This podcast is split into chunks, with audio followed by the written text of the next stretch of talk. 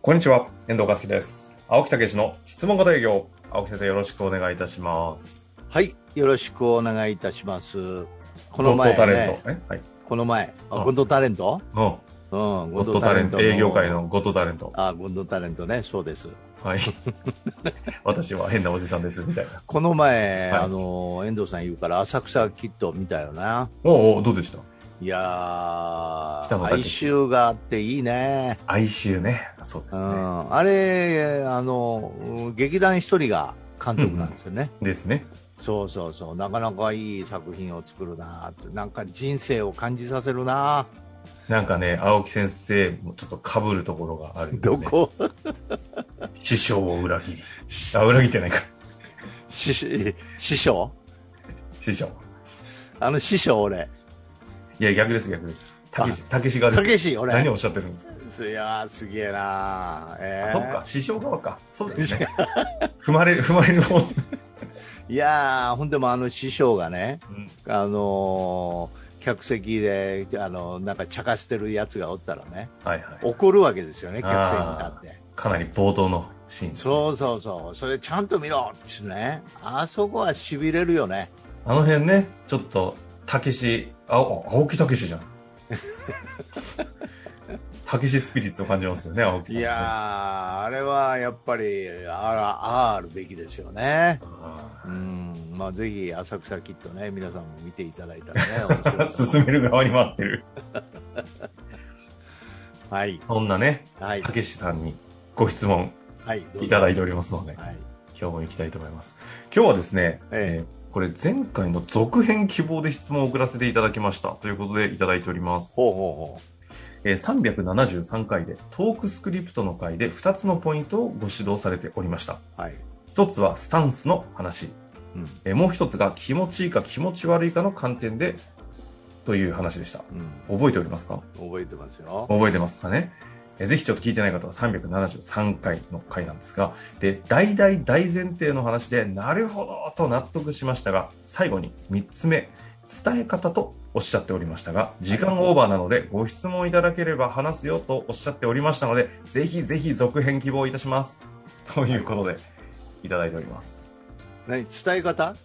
ですね。なんですが、ちょっと復習も兼ねますと、はいはいはい。トークスクリプトを作る上でどういなんかポイントありますかという話でしたね、その時に青木先生が2つ、スタンスまず大事だよというところでスタンスがお役に立つというスタンスでやっているのか売りたいという気持ちでスタンスを持っているのかどうかっていうのが1点、もうその時点でスクリプトが変わるよっていう話でしたね。専門アドバイザー、ねはい、この話は実は衣笠さん。いにつたつながるんですね、はい今気づきましたが。で、もう一つ目の二つ目というのが、実際に相手方に喋ってみて、スクリプト。はい相手が気持ちいいのか気持ち悪いと感じるのかが一つジャッジポイントだと。めちゃくちゃわかりやすいよねという話で盛り上がったんですが、最後に終わり際にちょっともう一個言わして伝え方ねえやんって言ったんですけどえ、え時間オーバーではい詳細伝えられず。はいということで、今回はね、伝え方ちゃんと教えろよというクレームだと思ってですね、あの、おはいはいはいお話ししていきたいと思います。うんいかがでしょうか伝え方を教えろよっていうね、あの、つ伝え方大事よ。えいや、伝え方、伝え方って、はい。やっぱりね、あの、魂、気を入れていかなあかんですよ ねちょっとね、そっち系の話はい。魂、 気を入れていかなきゃいけない気。を入れていかないかんというか、質問するゆえにおいても、やっぱり、その、聞く上においても、やっぱり、この、どういうの、心で聞かないかんというか、おおなんか、うんなんか壮大な話に。いやいや、ねあの、やっぱり気持ちが入っていかないと。うん。口先だけじゃダメやってことですわああ。だから本当によくよくお役に立ちたいという心じゃないですかそれこそ心構えじゃないですかはいはいはい、うんそうですね。ということになるとやっぱりそういう気持ちで喋っていくうん。そしてそういう気持ちで聞いていくっていうね、うん。うん、いうことが皆さんやってるつもりなんだけど相手に伝わるかどうかっていうことですねそのお役に立ちたいという気持ちが相手に伝わるかどうか。だから気持ちを入れてるつもりで相手に伝わらなければいいんじゃないそれはつもりでしかないよと。そうそう、だから、まずはなるほどね気を入れるとか、魂を入れるっていうふうに言いましたけど、うんうんうん、だからそこの表現はしないといけない自分なりの表現を練習しないといけないただもう一つチェックポイントは相手がそれを受け取ってくれるか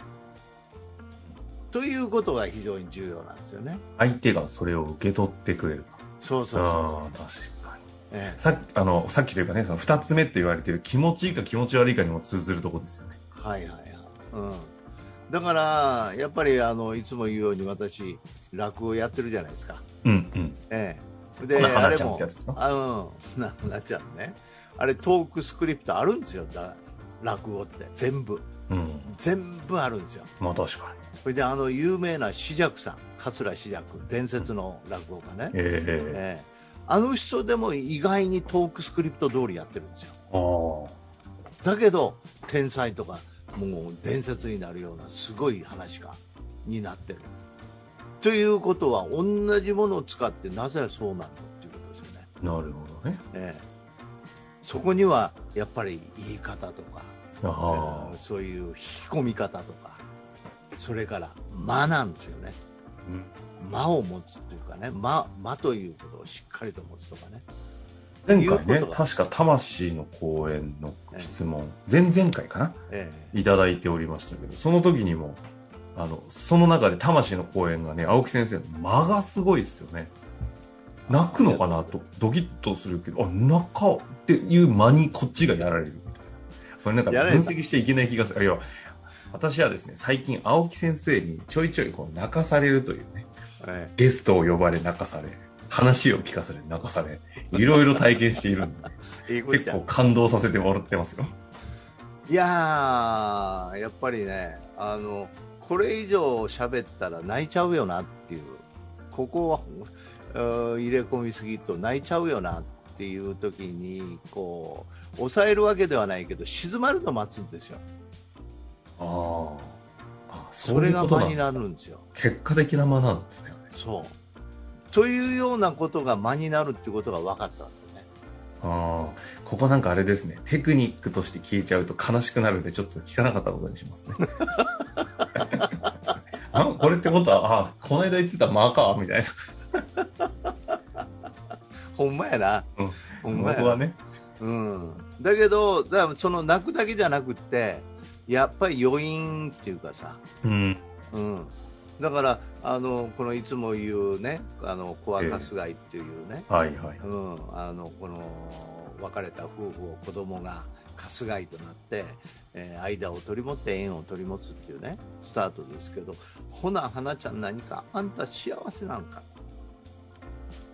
おかげさんで幸せに暮らしてますってここにちょっと間があるとね幸せなんかって言って本当はそうでないんやけどおかげさんで幸せに暮らしてますっていうそういう心情心情の話なんですか。そして、えその幼い子が縁を取り持つというような、そういう話なんそうそうそうそうそんな話をさっき私は何ほな、花ちゃんみたいなことを言ってしまったというのは、ちょっとね、これ は。なんいやだからすごいんですよ、もうここから、ほな、花ちゃん、あんた幸せにしてんのか、おかげさんで、おかげさんで幸せにしてますっていう、ちょっと無理がある、うんほな、思い出すのは、ね、別れた亭主のことやな、何を言いますの、姉さん。っていうところにね、子供引き込のまれるをずーっとこう持ちながら、えー、そうなんですね。そこにあるのは子供のそういう思い、あ、そういいうやもう話なのっていうか、もうだから話変わっちゃったけど。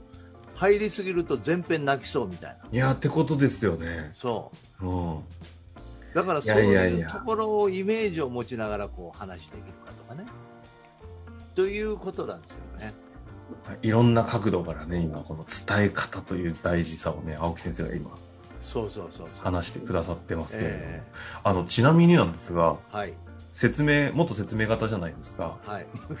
説明方じゃないですかって。もう言うたそら、うも元、そそう元です。説明型世界一位じゃないですか。いやいやあの、ここのところって、どういう感じなんですかだって、あの、全面的にですよ。でも、世界一位取るぐらいの説明型の力で伝えるわけですよね。でも説明方もめっちゃうまいですよ。泣きそうになりながら説明しますもん。あ、そういうことそうそう逆にだから私が説明するとみんなシーンとするんですよ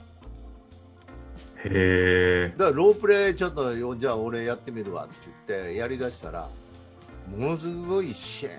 としてそれこそ感動するやついっぱいいますよえ、それってもはや、それはそれでいい説明方じゃないんとですか。ころがところが。お客さプロんにと使わこれると行ったら、はい。そのようには聞いてくれないっていうことですよなるほど。どんだけ練習して、どんだけ練習してシナリオ通りして気持ちをこう魂込めてやっても相手が聞きたいという状況でなかったらうん聞確かないでしょ、かに。あ、でもさ、青木先生は、要は説明型だけど、相手が泣くぐらいの感動の、その説明型を準備こして、こしらえて言ってたんですかそうですよ自分も泣きますしまあ、そう、あね、ちょっと今、説明型のちょっと思考の感覚が変わりました、今。えなんでなんか、売ったろうみたいなぐらいの話の次元を超えた説明型なんですね。なんかいやいやだからもう本当に商品に感動してこんな素晴らしいもんないとってことはさ、青木そうそ先う生って、お役立ちの気持ちで説明型やってたんですね。それはそれで。正解それってすごいですね。だからあの決まったんですよねなるほど。だからお役立ちの気持ちで説明しててでも説明なんで説得されるから結局お役立ちになってないから倍苦しんだんですよ俺 いや、ってことですよね。だからで売ったろうという気持ちだけやったら苦しみないですよああ、売ったんだもんね。そうそうそう売れたんやから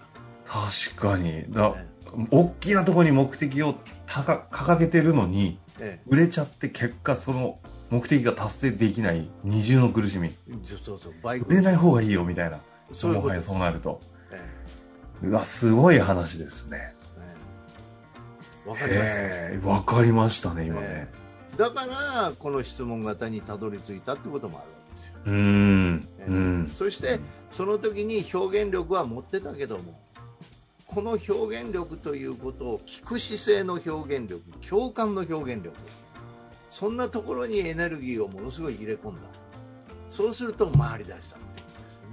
っていうことは改めてで言うとやっぱり説明は当たり前ですけど絶対に大事じゃないですかええあのそうですね、で言うと、まあ、伝えるということをあえて説明へとするなら、え伝え方5割、質問5割ですよね。本質は。